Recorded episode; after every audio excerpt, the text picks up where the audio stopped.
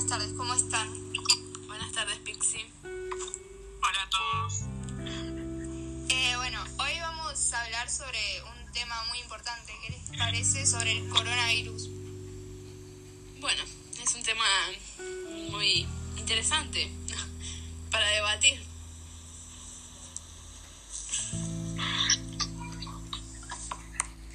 Podríamos decir, Pixie que los alumnos son los más afectados por la pandemia. Y yo diría que sí, porque con esto de la pandemia tienen que estudiar en casa y algunos no tienen internet y todo eso. Claro, pero los padres dicen que no hacen nada.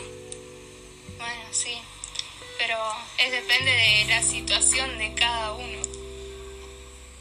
Sí, es verdad. Podría ser. Igual, yo creo que los chicos tienen que acostumbrarse. O sea, no creo que sea fácil porque tienen que acostumbrarse a dejar de salir con sus amigos, dejar de ir a la escuela, dejar de, de relacionarse socialmente para quedarse en sus casas todo el día. Yo entiendo que desde mi punto de vista es mm, bastante difícil para ellos, pero también entiendo que para los padres es difícil por la situación económica.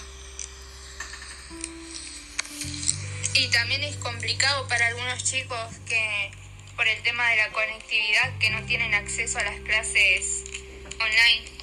Claro. Pero para esto no vamos a hablar nosotras, vamos a dejar que hable un especialista en el tema. Con nosotros, Magali Bugnot, especialista en tecnología. Hola, muy buenas tardes chicas, ¿cómo están?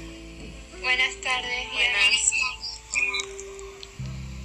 Bueno, como ustedes ya muy bien dijeron, es un tema muy controversial el tema de la tecnología en estos momentos eh, y más para el estudio con los chicos. El decir que los chicos cuenten, por ejemplo, con un celular en el que puedan estar trabajando, mandarle los trabajos a sus profesores, poderse conectar, estar en el Zoom, o por ejemplo contar con una computadora. No siempre es fácil poder obtener todo esto. Por ejemplo, el internet en las casas. Hasta a mí me llega a pasar, por ejemplo, que no puedo a veces hacer trabajo por el problema del internet. Y cómo esto está causando muchos problemas. Y ya van varios meses y las cosas no se resuelven. Alumnos que no se conectan o computadoras que mandan a arreglar y pueden tardar semanas. Es algo muy complicado. Claro, ¿Ustedes igual qué piensan? todos sufrimos la conectividad. No creo que haya ninguna persona que no la sufra. Así que entiendo a los profesores y a los alumnos. Tal cual, tal cual. Encima decir, bueno, con tanta tecnología, los alumnos querer conectarse a la clase sabiendo que pueden quedarse haciendo cualquier otra cosa, ¿no? Claro. Claro. Puede suceder. Pero ya que estamos hablando de este tema del coronavirus, también hablar de, de los avances que hay en la tecnología, por ejemplo, que Argentina, nosotros somos un país que desarrolló un robot sanitizante a un nivel muchísimo más barato, más económico en el mercado. Es decir, contamos eh, con robots para ayudar a nuestro país en este momento de pandemia y podemos llegar a ayudar a otros países más, ¿no?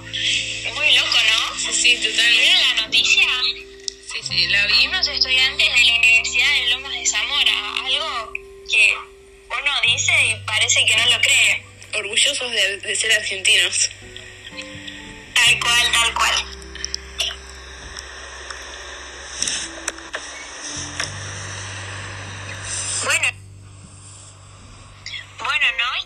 Hablando de este tema de, por ejemplo, los robots que sanitizan lugares, más que nada los hospitales que se utilizan mucho, ¿no? También la contribución de la tecnología para ayudar a realizar la vacuna para toda esta situación, para que una vez por todas no tengamos esta cuarentena estricta que va cambiando, ¿no? pero que decir gracias a los avances va a ser de las primeras vacunas que se realicen con tan poco tiempo, ¿o no? Sí, sí. Hablando de salud, tenemos en línea a la doctora y licenciada en salud, Ludmila Flores. Hola, Ludmila. Hola, buenas tardes, ¿cómo están? Bien, bien. Sí, sí, Bueno, perfectamente. Queríamos, queríamos que nos expliques un poco de qué, qué pasa con el coronavirus, qué pasa con la pandemia y la salud. ¿Afecta? Bueno, claramente si hablamos del coronavirus, la salud es algo fundamental y que no se puede pasar por alto.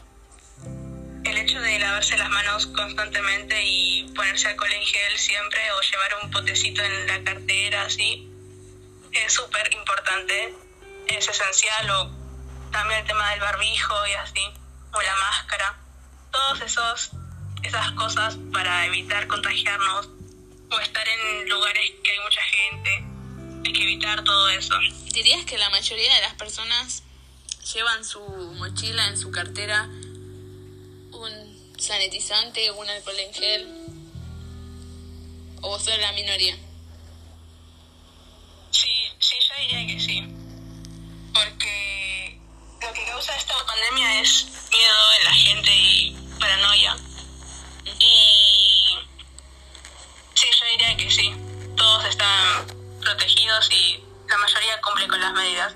Aunque siempre hay un porcentaje de las personas que Sí. no cumplen con no estas medidas. Claro. Y bueno, en esta vida hay de todo un poco, ¿no? Y contanos, Sí. ¿qué pasa con la alimentación durante la cuarentena?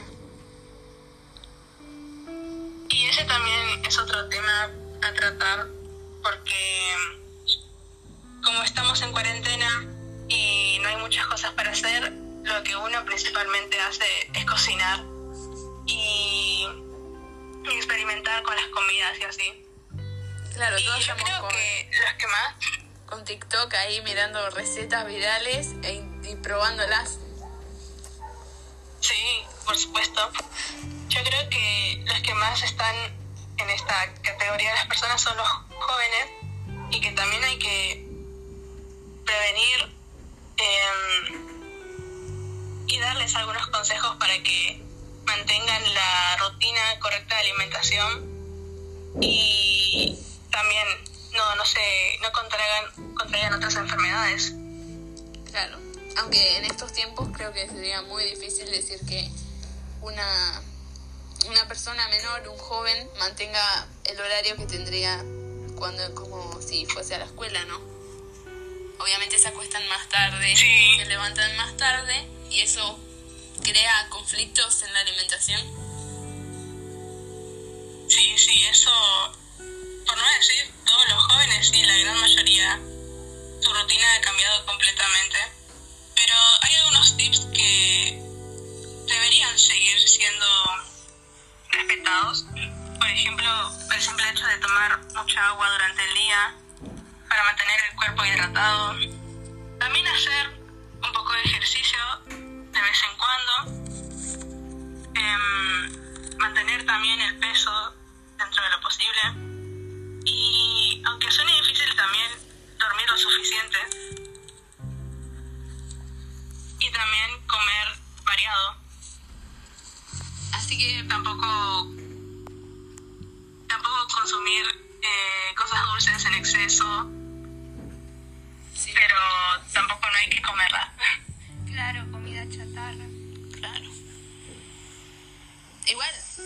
tengo que decir que yo soy la primera que consume cosas que quizás si no estuviésemos en pandemia no consumiría, por ejemplo, muchas más azúcares o chocolates o helado.